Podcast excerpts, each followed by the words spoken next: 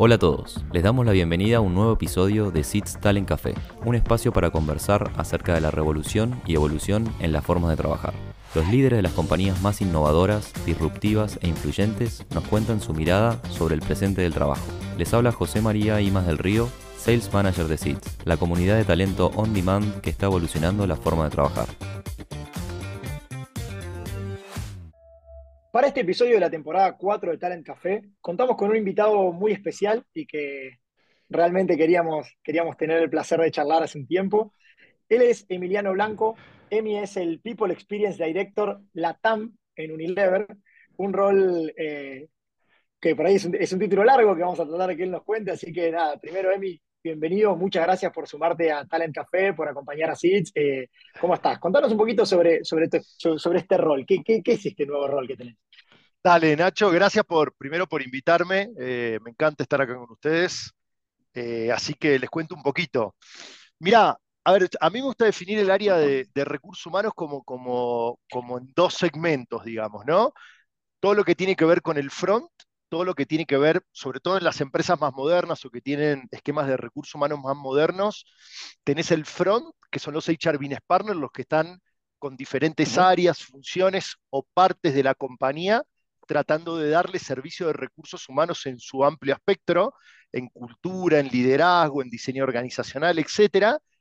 Y tenés los equipos del back, que se ocupan digamos, de las experiencias del empleado, de los empleados que son transaccionales a todas las áreas. Entonces, tiene que ver con el pago de salarios, ¿no? el área de payroll, tiene que ver con el área de reclutamiento, tiene que ver con lo que ahora está apareciendo como tendencia en muchas empresas, que es la creación de los hubs, que brindan servicio transaccional cuando la gente entra en los beneficios, etcétera, etcétera. Entonces, esos equipos que se extienden, o en, Unilever se extienden a nivel de la TAM, son los equipos que están reportando conmigo en estos días, ¿no? Tienen mucha, tienen mucha eh, capacidad de encontrar automatización, simplificación, todo lo que tiene que ver con, hay mucha aplicación de, de, inteligencia artificial en estos equipos, ya sea en la parte de reclutamiento o en la parte más procesual, y de, y de data management y demás. Entonces, la verdad es muy interesante, es muy moderno. Eh, y, y, la verdad es una experiencia linda para mí porque he estado mucho tiempo en el front, ¿no? Y ahora estoy aprendiendo mucho acá del back. Claro. Y, y un poco de cuando decía que, que, queríamos tenerte acá es porque, bueno, de, conocerte y haber hablado también en otras ocasiones, creo que tenés una mirada sobre recursos humanos, sobre el rol que tiene el, el, el área dentro de una organización, que, que me parece que es es crítica en algún punto, digamos, desde, desde, lo bueno, ¿no? Desde objetivamente decir, mira, tenemos un desafío grande por delante. Eh, ¿Cuál es esa percepción que vos tenés de recursos humanos? O sea, vos como, en tu, en tu, interpretación del área, estás hablando de cosas modernas, estás hablando de inteligencia artificial, estás hablando de, ¿cuál es tu percepción en general? No, no hablemos particularmente de Unilever en este caso, sino en general. ¿Qué sentís que es, cuál es el, el estado de situación de los equipos de recursos humanos de hoy? Muy bien. Buena pregunta la que me estás haciendo y, la verdad tengo que dividir un poco entre las compañías como Unilever eh, o compañías de esto que te decía que han tratado de profundizar sobre el rol eh, y compañías las que por ahí vienen un poquito más atrás o las que tienen un, un, un, un esquema más old school, digamos, ¿no? Yo creo que en, en la gran mayoría te diría tenemos este esquema más old school, ¿no? Donde, donde recursos humanos, eh, y lo digo con respeto, juega un rol muy de asistente de lujo de los negocios. Y a mí es el rol que no me gusta jugar, ¿viste? Si hay un rol que no me gusta jugar es a ese. Yo siempre hago la analogía de, del fútbol, Nacho, y digo, eh, qué preparador físico te gustaría ser, ¿no? Y qué preparador físico querés ser. Porque si vas a ser el, pre el preparador físico de, de, Pep Guardiola, tenés que saber a qué juegan los equipos de Pep Guardiola. Tenés que saber que tocan bien la pelota, que claro. fluyen, que... y tenés que acomodar los entrenamientos físicos a esto, a entender el juego, a entender a dónde va, cómo se quiere pelear el campeonato, cuál es el estilo de juego que se tiene, qué jugadores. Distinto sería si fueras el preparador físico del Cholo Simeone, un equipo del Cholo Simeone, donde presionás en toda la cancha, corres y los tenés que tener a los tipos súper entrenados. Creo que en HR pasa un poco lo mismo. Eh, tenés que, yo creo, la, la, la, principal característica que tiene que tener una, un, una, un, funcionario de HR, una persona de HR, es fuerte business acumen. Entender muy bien a qué se quiere jugar es eso. ¿A qué juega tu compañía? ¿Cuál es el edge de tu compañía? ¿Cómo, ¿Cómo gana dinero tu compañía? ¿no? Digo, gana dinero, pero podría ser el, recurso humano de una organización sin fin de lucro o whatever. Pero digo, si no entendés la misión general e hiperespecializás la función y arrancás con una cabeza así, y no te van a invitar a la mesa de las decisiones. Te van a tener eh, armando un lindo team building, sirviendo un buen café, armando la, la fiestita de fin de año, que está buenísimo y que son cosas lindas que tenemos para hacer, pero a mí me gusta discutir negocios. Entonces, yo creo que, y así he tratado de formarme yo, primero entender el negocio para después ir para atrás, buscar en la mochila tus herramientas, que son las herramientas del recurso humano y en la que vos sos especialista y tenés una fortaleza, y ponerlas al servicio del negocio para, para esto, para construir negocios profundos, sustentables, ¿no? Que tengan al, capital humano como la verdadera ventaja competitiva de, ese negocio.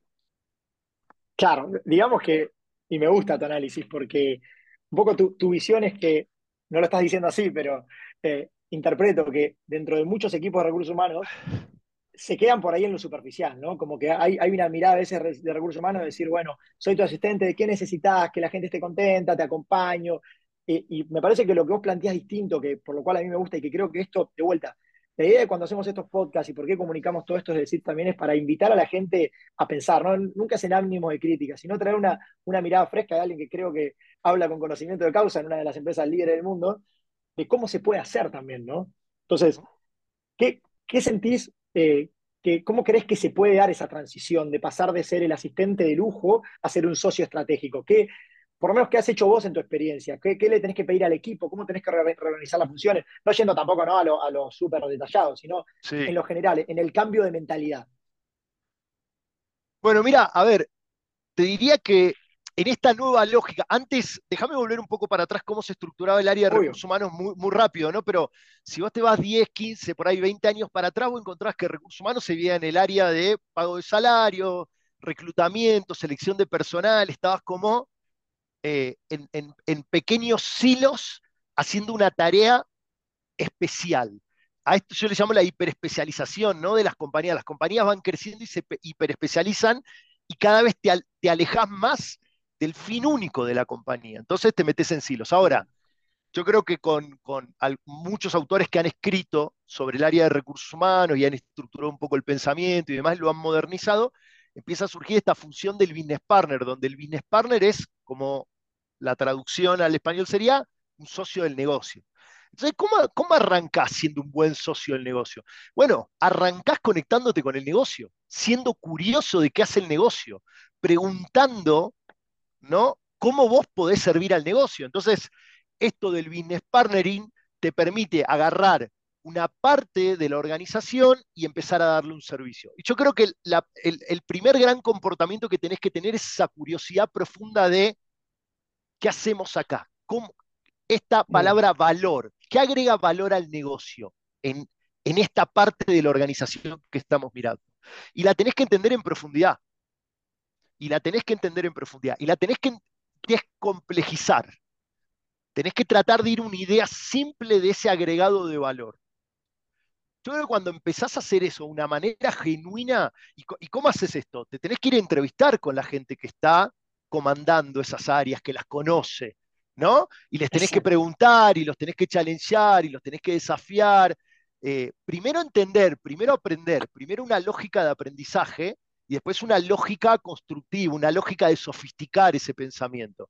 Entonces, con mucha curiosidad te tenés que meter, te tenés que meter ahí. Y después hay un ejercicio intelectual para mí muy interesante, que es conectar los puntos, porque vos traes un conocimiento, traes un conocimiento quizás de cultura organizacional, de desarrollo organizacional, de liderazgo, de dinámicas de equipo, de reclutamiento, payroll o cualquier herramienta técnica, pero vos empezás a conectar. ¿Qué sería una buena estrategia de compensación para este tipo de compañía? Evidentemente una compañía tech ¿no? Una startup no va a tener la misma estrategia de compensación que la va a tener un equipo, una, una compañía más histórica, más formada como Unilever, ¿no? Como cualquiera de las compañías grandes. ¿Dónde te querés posicionar? Eh, cuán competitivo es el mercado donde estás janteando gente, donde estás reclutando gente. Y ahí hace sentido tu estrategia de compensación, y ahí hace sentido tu estrategia de, beneficio. ¿Cuál es el organizational design que querés tener? si vos ves el, organizational design de Spotify, todo construido sobre squads y demás, versus el viejo eh, organizational design de una compañía más tradicional, es totalmente distinto. Entonces, esto es lo que te digo de empezás a entender el juego, empezás a entender dónde querés competir, cómo compite, cómo, cuál es el valor que le genera a la sociedad esa compañía, y te vas para atrás y lo empezás a traducir en, estrategias y en, en, herramientas de recursos humanos bien sofisticadas, ¿no? Eh, está bárbaro, y yo de, hecho en, algún newsletter escrito de esto, ¿no? Me parece que en mi mirada eh, desde afuera de recursos humanos, porque la verdad que yo nunca tuve un rol, sino de ser parte de la industria por ahí, eh, noto lo mismo, ¿no? Noto que hay mucho, una tendencia por ahí grande a decir, bueno, como recursos humanos es, casi como un, un, ente que está haciendo a todos más felices, ¿no? Y, y, yo el otro día escribí algo que me parecía que estaba bueno, que es, las empresas no se dedican a gestionar personas, ¿no? Como que uno gestiona personas porque atrás de eso tiene un propósito, tiene algo que realizar. Es muy interesante lo que decís, Jamie, porque creo que, y de vuelta, vuelvo al punto para dejarlo en claro en cualquier persona que esté escuchando por ahí, es no se puede, uno no, no, nos podemos, digamos, creo que a partir de la vez que no nos podemos olvidar de por qué esta empresa está acá, cuál es el propósito, cuál es la misión, qué hace, qué hace que ganemos plata, que consigamos el propósito, que logremos ayudar a los, a los animales, como diciendo si fuese en el término de una ONG. Ahora, ¿por qué crees, y este por ahí no sé, no sé si tenés una mirada, pero ¿por qué crees que a tantos líderes de recursos humanos les cuesta tanto esto? O sea, ¿cuál es tu, cuál es tu interpretación? Okay. Porque no pasa, ¿no? En todos lados, ¿no? O sea, no, eh, vos lo tenés claro, pero ¿Qué, falta? E, es una costumbre, la gente siempre se hizo así, antes recursos humanos de vuelta. Por, ahí viene de algo histórico, ¿no? De que antes no lo sentaban en la mesa con el CEO. Y hoy creo que es, la segunda silla que ponemos, ¿no? Creo que sí, creo que tiene que ver con esto que decís vos, de, cómo viene la tendencia histórica, ¿no? Y cuál, cuál es el papel que ha jugado. Eh, tiene que ver también, me parece, con la evolución cultural de las compañías, Nacho, porque eh, las compañías me parece que antes eran muchísimo más jerárquicas y eso impedía un poco esta fertilización de todos los actores de la empresa y entender a esto, a la diversidad, al ser humano, a la capacidad eh, del ser humano como una, y del capital humano como una ventaja competitiva dentro de la compañía. Entonces, era como, yo creo que cada compañía agarraba su core, si era una compañía financiera, por ahí iba a agarrar el área de cobranzas, área de riesgo, si era una compañía como la nuestra, el área de marketing, comercial, y iba a atacar el core y lo demás era support function o áreas de soporte que me dan algo que necesito básico y no moleste, ¿viste? Y correte y no molestes. Creo que venía algo por este lado. Ahora, se empieza a ver que, el área de recursos humanos es como un lubricante de toda la organización, ¿viste? Empezás a hablar de valores, empezás a hablar de cultura, empezás a hablar de liderazgo, empezás a hablar que esos líderes que se forman en la compañía atraen talento, o sea, el talento atrae talento, y ese talento es la ventaja competitiva, porque son ideas disruptivas, creativas, valientes. Empezás a hablar de psychological safety y de que la gente tenga la valentía de poder levantar la mano y desafiar y, todos esos cambios de tendencia hacen que recursos humanos empiece a tomar un protagonismo tremendo dentro de la compañía. Pero ojo, ese protagonismo solo se lo gana si puede hablar el lenguaje del negocio. Mm. Solo se lo gana si puede hablar el lenguaje del negocio. Porque si empieza desde las herramientas de HR a tratar de meterlas en algún hueco de la compañía sin poder conectarlo con la narrativa de la compañía, con la narrativa del negocio, como decías vos, de lo que agrega valor, imposible, imposible. No lo vendés ni, a palos, no lo vendés ni a palos. Si, si, querés, dame dos minutitos y te cuento una anécdota, pero sin dar nada, pero, pero eh, dos comparaciones de la incorporación de las metodologías Agile, ¿no? Como way of working, como manera de trabajar en, en la compañía y, una persona de HR, un funcionario de HR, dice, no, porque vamos a poner allá y vamos a hacer los sprint planning y vamos a establecer OKR y vamos a... Y el presidente de la compañía a esa persona le dijo, pero esto no entiendo nada, ¿qué vamos a hacer? ¿Dónde lo vamos a hacer? ¿Cómo lo vamos a hacer? ¿no?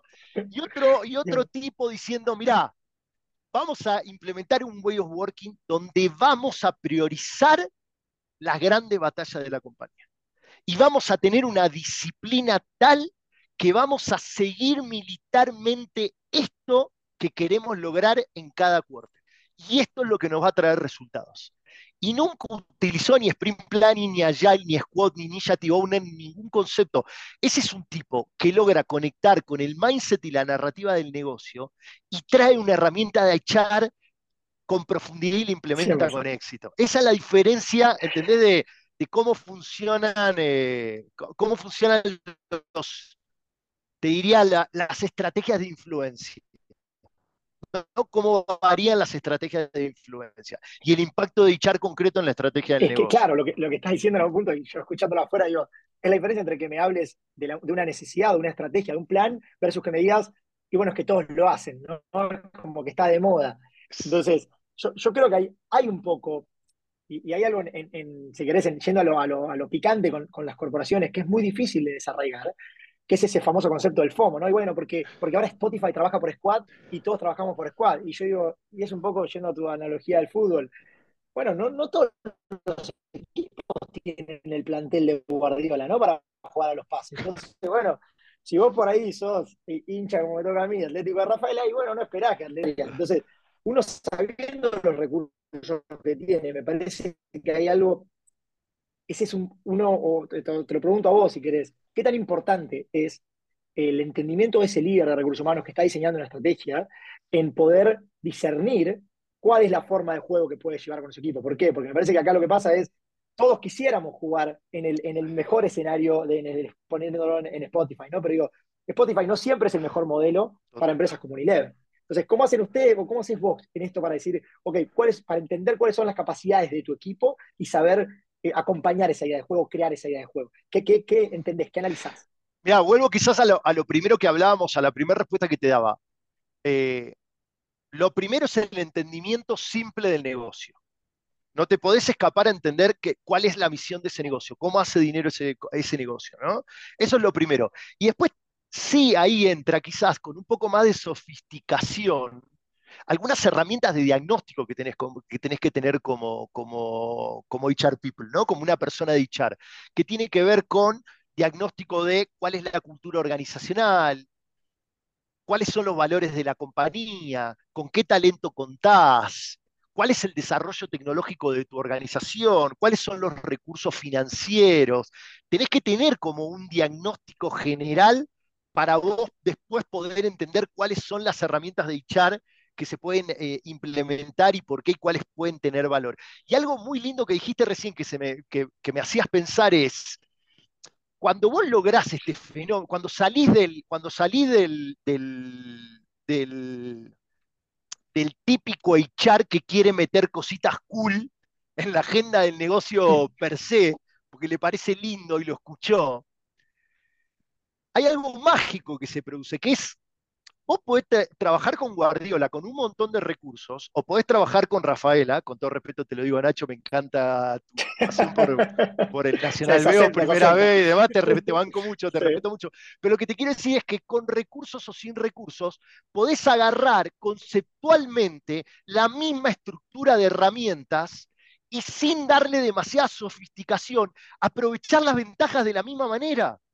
Entonces, es lo que te digo, yo puedo implementar Agile, por ejemplo, en Unilever, una empresa hiper sofisticada, con, muchísimo software, con muchísimo eh, sofisticación en, en, los eventos, esto, los sprint planning, las capacitaciones, lo, o puedo agarrar una compañía más chica y agarrar los principios de Agile e implementarlos y que pueda servir y romper los hilos entre las áreas, que por ejemplo para una pyme sería fundamental, y conectar el área de supply chain con el área comercial, con el área financiera, etcétera, etcétera, y que no quede tan en silo.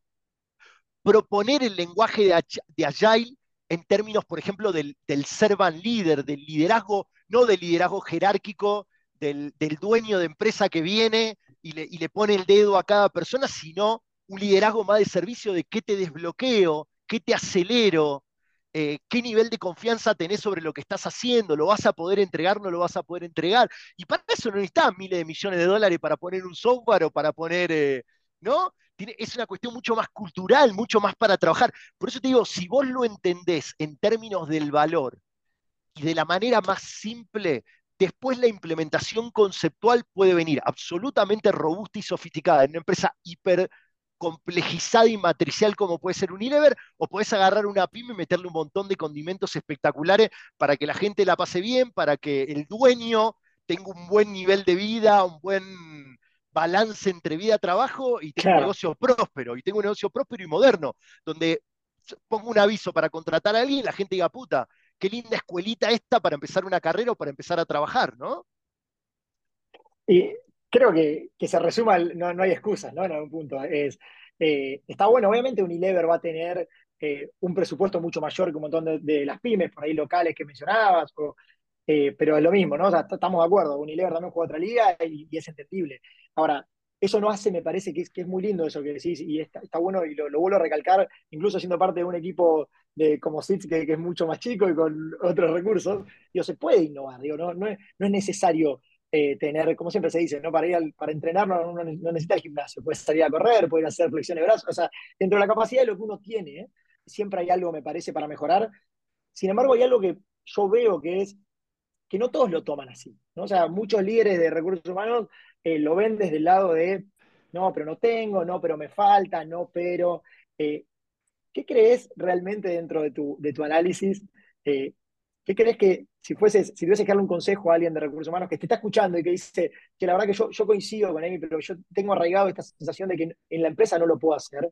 Eh, hablaste de empezar entendiendo el negocio, ¿sí? Pero ¿qué decisiones concretas puedes tomar? O sea, ¿qué decisiones, qué, te parece como si vos te estuvieses parado en ese lugar de una pyme, casi que si te, te posicionás de repente, Amy, te paran en una pyme con una estructura súper jerárquica, que HR está solamente sentado en, la mesa del back, como decías, haciendo, viste, las transacciones, ¿Qué harías vos? O sea, ¿cuáles serían tu, set de primeras tres medidas? ¿Qué, haces? ¿Es una comunicación? ¿Es un, ¿Por dónde empezás? No, yo creo que si de verdad te tengo que decir, arrancaría como arranco cada una de mis posiciones, incluso en Unilever. Arranco primero por un lindo mapa de stakeholders. A mí me encanta tener un mapa de stakeholders y qué hace que agrega valor, cómo agrega valor cada una de esas personas. Y obviamente todos los negocios tienen un core business. Entonces, ese mapa de stakeholder tiene que estar un poco diagramado en base a ese core porque quiere decir que estás entendiendo bien quién agrega qué, en qué, en qué ponderación ¿no? y cómo lo hace. Una vez que tengo ese mapa de stakeholders, yo empiezo un proceso de entrevistas. Yo me entrevisto con esa gente. Yo quiero que esa gente vea mi pasión por querer aprender, por querer entender, por querer agregar valor, por querer traducir mi trabajo en valor para la compañía, no querer implementar como un injerto mi trabajo para justificar mi sueldo a fin de mes. Entonces te diría, un lindo mapa de stakeholder, un buen proceso de entrevista y de diagnóstico para entender. Y la gran pregunta, yo creo que la gran pregunta que todas las funciones de soporte tienen que hacer es cómo te ayudo. ¿No? ¿Cómo te, cómo, te ayudo? Tenés que arrancar simple, ¿cómo te ayudo? ¿No? Claro, uno viene con un montón de, vuelta de herramientas, de aprendizajes, de, de, sí, de trayectoria que, la carrera le ha dado y viene con un montón de prejuicios de lo que podría ser, de lo que podría implementar, de lo que está bueno, de lo que ha funcionado en otras compañías, de otros tamaños, de otras industrias, etc.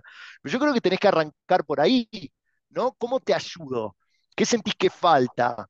Entonces, en este proceso de comunicación, eh, las organizaciones son redes de conversaciones mientras más efectivas son las conversaciones, más efectivas son las organizaciones. Entrar, entrar con esas entrevistas y tener conversaciones positivas y poder hacer un muy buen diagnóstico de lo que está pasando, ya te da un montón de material para poder empezar a diagramar un plan de recursos humanos positivo. Entonces, te diría, mapa de stakeholder, un buen proceso de entrevista, un buen diagnóstico, un buen proceso de iteración. También creo en eso. Y eso sí, eh, ¿ves? Ese es otro concepto agile que para mí es súper poderoso. Yo no voy a tirarte a hacer todo el plan de echar en una pyme, me voy a tardar cinco meses y voy a ir a presentársela al CIO y digo, mira, acá tengo el plan entero. Cultura, capabilities, organización y etcétera. Estos son los pilares, así vamos a trabajar. No, yo voy al proceso de entrevista, entro, empiezo a brifear algunas ideas, empiezo a escribir algunas ideas y voy y le muestro. Y digo, mira, de todo lo que me dijiste, yo siento que viene por acá y yo siento que hay un valor para agregar por acá. ¿Cómo lo ves? No, mira, creo que lo, lo sofisticaría por acá, creo que omitiste este punto que puede ser importante, creo que juntate con Juancito Financiero o Vanina de Marketing, que creo que también te pueden dar un input por acá. Vuelvo, itero, ajusto, voy con Vanina, voy con Juan, ¿no? Y ahí voy armando un lindo plan de echar muy conectado con el negocio, muy iterado, muy iterado, eh, con, fuerte diagnóstico de lo que está pasando y de vuelta no perder la función principal, el valor que tiene la compañía para la sociedad, ¿no? Es, divino, ¿no? Es divino, me, encantó y me lo, me lo, marqué con, en, el, en el cuaderno el cómo te ayudo. O sea, yo creo que eh, resume todo, ¿no? O sea, lo que estás diciendo vos es entender del negocio, me parece que a los que no estamos en HR, creo que se resume con eso, ¿no? Se resume con decir, con que HR saque la pregunta de esto es lo que hay que hacer, que en mi humilde percepción es muchas veces lo que sucede, que uno cae con el libreto bajo el brazo del manual de juego y, transformarse en decir, bueno, no, pará, este es un equipo nuevo al cual tengo que ponerme a disposición de la ayuda, ¿no? Y entonces ahí lo que te pregunto, y como para, para cerrar también esta idea de HR y el negocio, me parece muy poderoso, ¿cuánto me da culpa crees que hay en, en HR, eh, o harías vos decir, decir, viste, cuando se habla a veces, he escuchado la frase, los de HR no saben nada, con una frase muy picante que nos han dicho muchas veces. ¿Estás de acuerdo con esa frase? Obviamente no le vas a decir que sí, pero digo, ¿hasta qué punto sentís que generalmente, o hay una generalización del negocio de decir, HR, la verdad, esperamos más de vos, y cuánto crees que es culpa del negocio, cuánto es culpa de, los líderes de HR? ¿Qué sentís? Obviamente lo, lo polemizo, ¿no? Pero eh, a mí, a mí me gusta más. Sí, a mí, Nacho, me gusta más hacerme cargo. O sea, a mí me gusta como echar.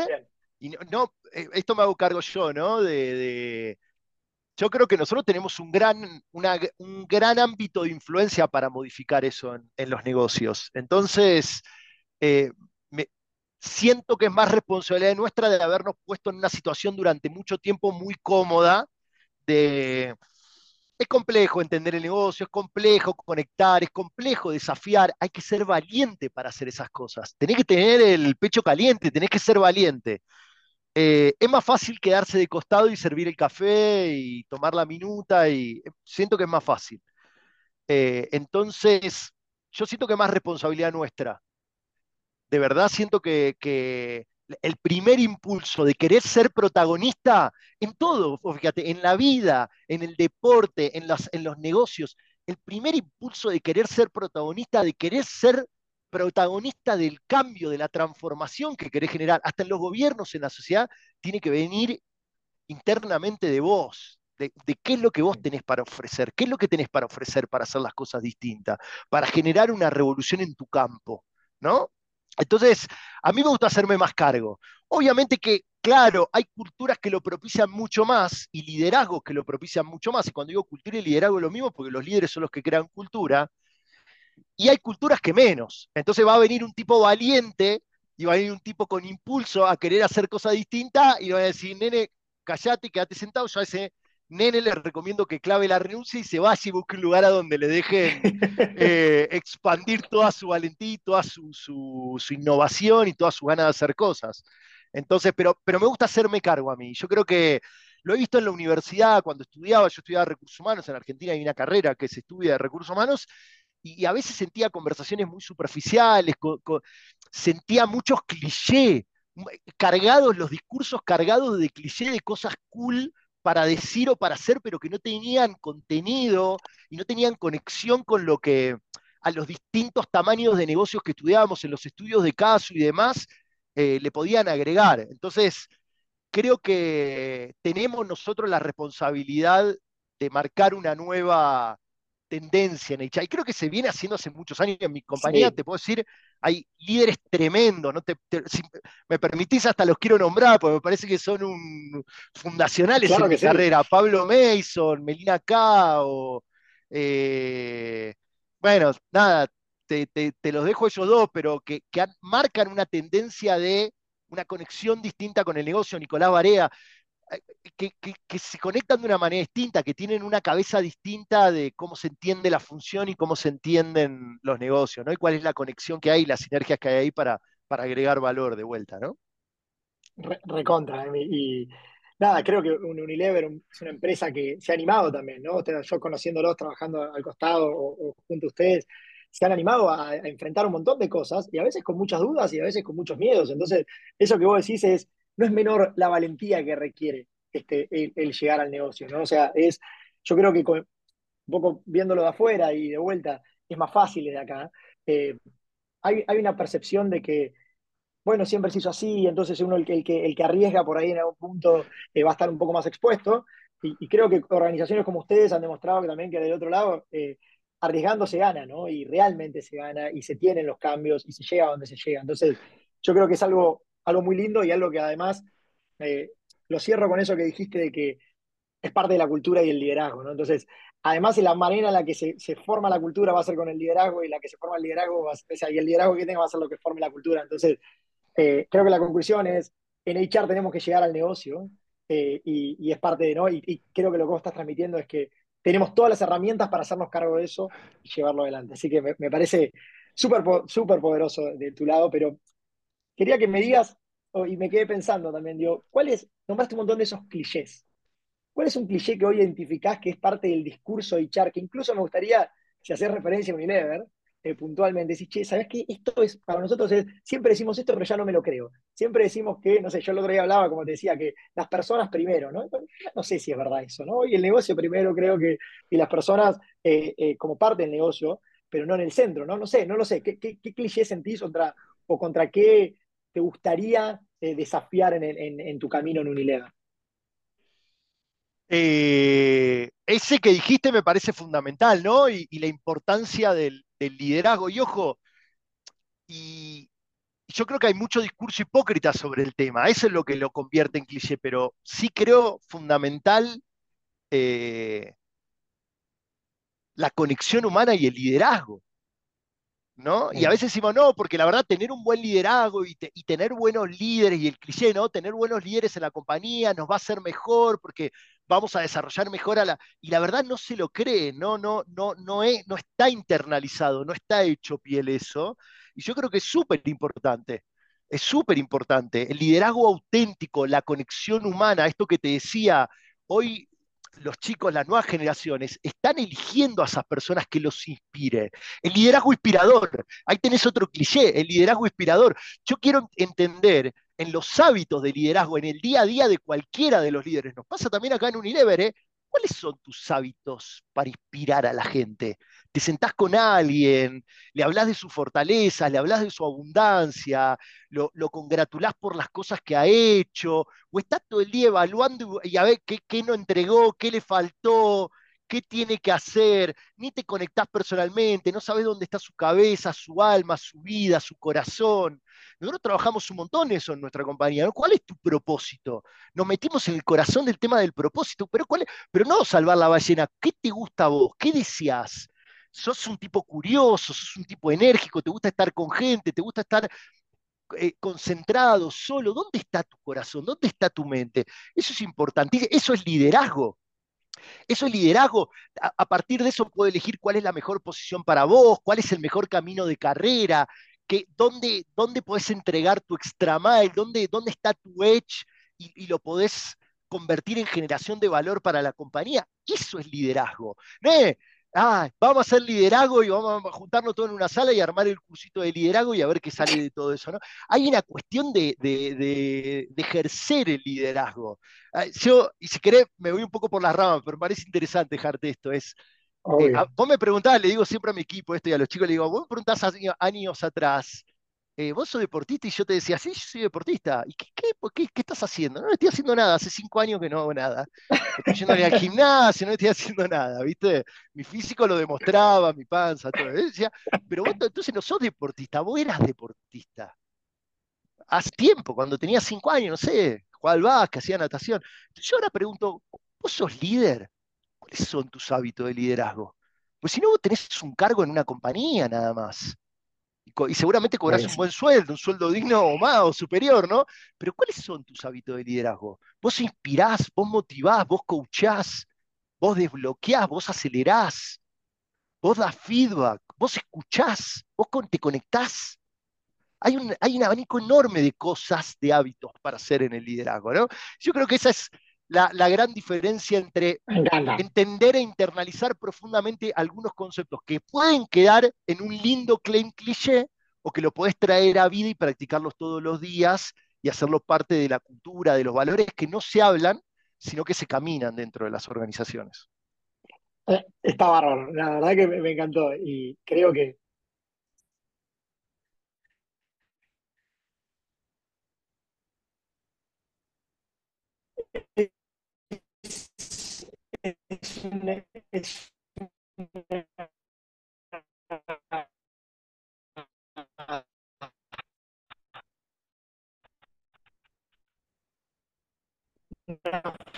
muestra lo que hacen ustedes con eso. ¿no? Yo creo que realmente son una organización enorme, pero siendo una, organización tan grande, que hay algo ahí de que, de que llevar, que ustedes están logrando hacer, y sé que les va a costar tiempo, están intentando y lo hacen como, se puede, pero llevar conceptos de realidad mismo, y, y, hay que hacer esto. Y no, no había que hacer esto. Esto es lo que te dijeron, porque hace tal, y a algunos les funciona, y de vuelta caemos en el problema de que porque a algunos les funcionó, todos creemos que para nosotros ese tal que nos va a entrar bárbaro. Y no, eh, eh, me parece que ese es un poco el punto de, de, llegar a lo profundo que vos estás dejando y que creo que esta es la esencia de, tu mensaje que es muy, lindo. Pero te quiero llevar ahora a otro, otro terreno, te quiero llevar al, al, EMI, ahora al, EMI futurista, en este rol que tenés eh, muy, eh, un, título muy, muy innovador. Ahora, ¿qué ves, qué ves vos en, términos de futuro del trabajo? Y no te lo quiero dejar sino, muy amplio, sino ¿Qué acciones concretas estás trabajando vos o qué, sobre qué tendencia estás trabajando? ¿Están trabajando en inteligencia artificial? ¿Están trabajando en automatización?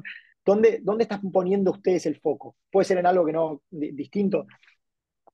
Sí, total. Mira, a ver, todo lo que dijiste de automatización, de digitalización, de apalancarnos en la tecnología para poder hacer sobre todo los trabajos más rudimentarios y más aburridos, porque la verdad son un embole, tratar de, eliminarlos de la faz de la Tierra, utilizar la, tecnología para todo eso, lo estamos implementando. Ya te digo, imagínate el área de recursos humanos, maneja mucha información de las personas, información personal, información de su camino de carrera, muchísimo, que la verdad es bastante tedioso tener que eh, rescatarlo y guardarlo y procesarlo y después manejarlo. Entonces, para eso hay mucha implementación de tecnología. Hay mucha implementación de tecnología en el campo del reclutamiento también, ¿no? Eh, hay mucho que viene del Future of Work y que ahí yo creo que SITS tiene un, un rol protagónico espectacular.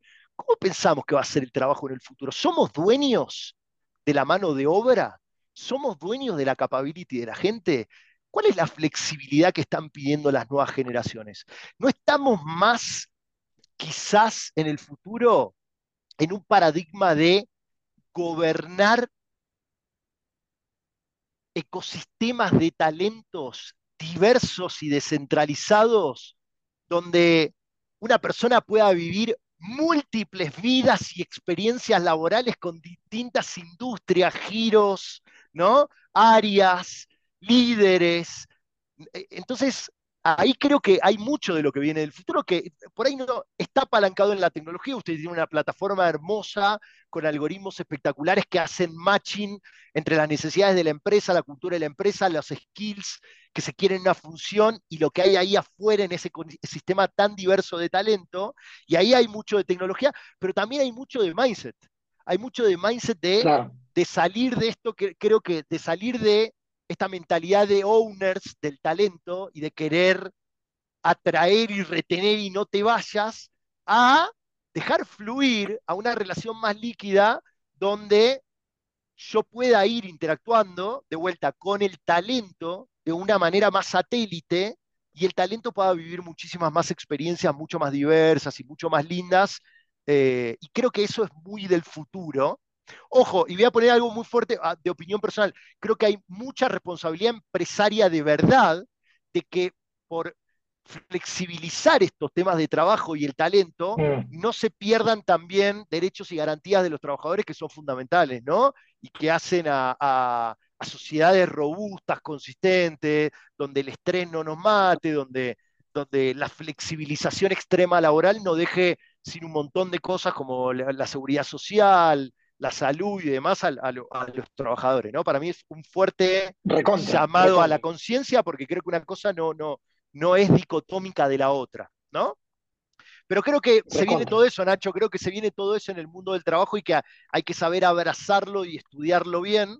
Eh, creo que también esto que te decía de el org design, ¿no? El organizational design empieza a ser distinto. Imagínate, con ecosistemas que se estiran y que conectan con el afuera y adentro, la muerte de las jerarquías, la muerte de los hilos, donde, donde el, el, communality empieza a ser o, la manera de pensar eh, la organización empieza a ser desde, y la formación de los equipos desde los skills, desde la capability. ¿Qué tenés vos técnicamente que ayude a este equipo a performar mejor en su misión principal de valor para esta organización que quiere lograr esto? Eh, entonces, todo esto de, como te decía antes, de las metodologías ágiles, de crear equipos multifuncionales y demás, me parece que es muy, muy bueno. Ahí volvés para atrás y empezás a estudiar qué te da la tecnología, qué te da un chat GPT, qué te da inteligencia artificial, qué te da machine learning, qué te da ahí. Pero yo siempre creo que empieza desde el mindset y desde la comprensión para ir a buscar la solución. No empieza desde salir corriendo a buscar la solución y querer meterla ¿no? como un injerto en la organización, donde como cual si fuera un organismo hiciera su trasplante, lo va, lo va a escupir, porque la cultura no lo acepta, porque está armada de otra manera, ¿no? Primero la cultura primero entender el valor, después salir afuera y entender todas esas, tecnologías que vienen muy fuerte, cómo se pueden implementar y cómo pueden agregar valor. Bueno, me, encanta porque no, estaba guionado esto que decís sobre CITES, entonces no, para nada, eh, doy fe que no. Lo agradecemos. De verdad lo digo porque si yo lo hubiese dicho quedaría muy mal, ¿no?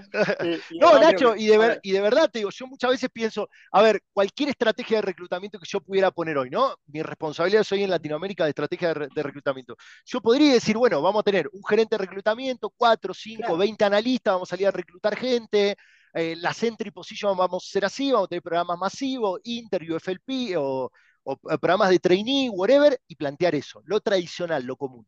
Ahora, podría también sentarme con mis clientes y decirle, tengo un ecosistema interno y externo, casi híbrido, de talento en el que me puedo apalancar. Tengo un socio estratégico, puede ser SITS, es SITS en este momento, pero entonces puedo decir, puedo ir para, para estas posiciones para este lado, para estas posiciones técnicas más para este lado, para esto que nosotros conocemos menos, apoyarnos acá y, la verdad es muy interesante pensarlo de esa manera.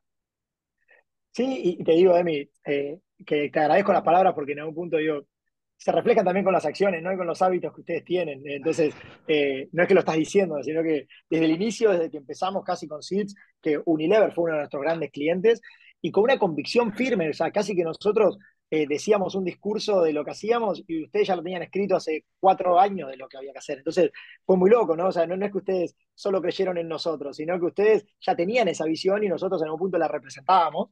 Entonces, yo creo que eso, eso, es lo más importante que yo veo en el camino eh, que ustedes tienen. Ahora, y, también para ir cerrándotelo, coincido y obviamente trabajo y creo en este futuro del trabajo del que estábamos hablando, eh, pero ¿cuáles sentís que son hoy en día los principales desafíos que tiene ese, ese, futuro del trabajo. Hablaste de algo que me pareció súper importante, que es cómo vamos a, regular, si se puede decir de una manera, cómo vamos a garantizar eh, eh, las condiciones laborales, que creo que es un tema sobre el cual eh, plataformas como nosotros estamos muy, muy metidos.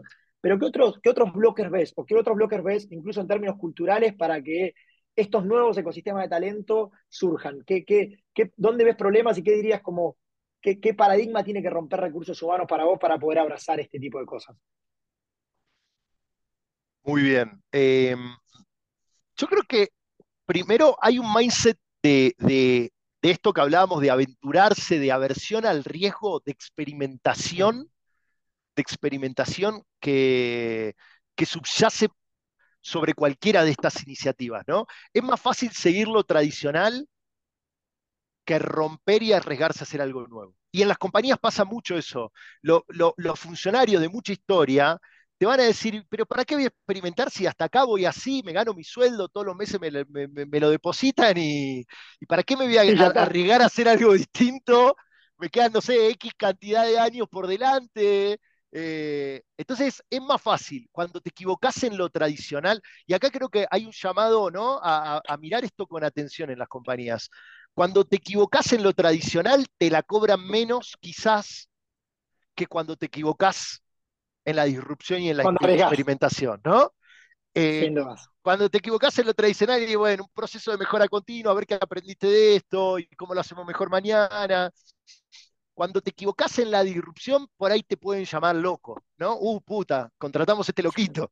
Entonces, creo que hay que romper un poco con eso y animarse. De acá viene profundamente, creo que el concepto este de psychological safety, de, ojo, y, es un equilibrio fino, ¿no? Porque tampoco es que de verdad vas a cometer una locura, porque ¿para qué vas a cometer una locura que hunda una organización, ¿no? O sea, entonces tenés que, pero ¿cómo? Te parás en esa justa tensión entre la experimentación, la disrupción y crear cosas realmente nuevas e innovadoras para la compañía y permitir que eso suceda y permitir que cuando el error sucede sea analizado de una manera profunda para entender cuáles son los aprendizajes que ha dejado la organización y tratar de evitar quedarte en esta monotonía eh, de, ese always on de así siempre hicimos las cosas y no cambiemos por la duda para, no llamar la atención, ¿viste? Entonces, creo que ahí arranca, ahí hay un trabajo cultural y ahí Char tiene un protagonismo tremendo, cómo arranca para crear las bases culturales de valores para que puedan empezar a, emerger esos modelos. Más allá de eso, te diría, el problema que hablábamos recién es muy importante de todo lo que tiene que ver con regulación ¿no? y con derechos laborales y demás, para mí es súper, súper importante, súper importante.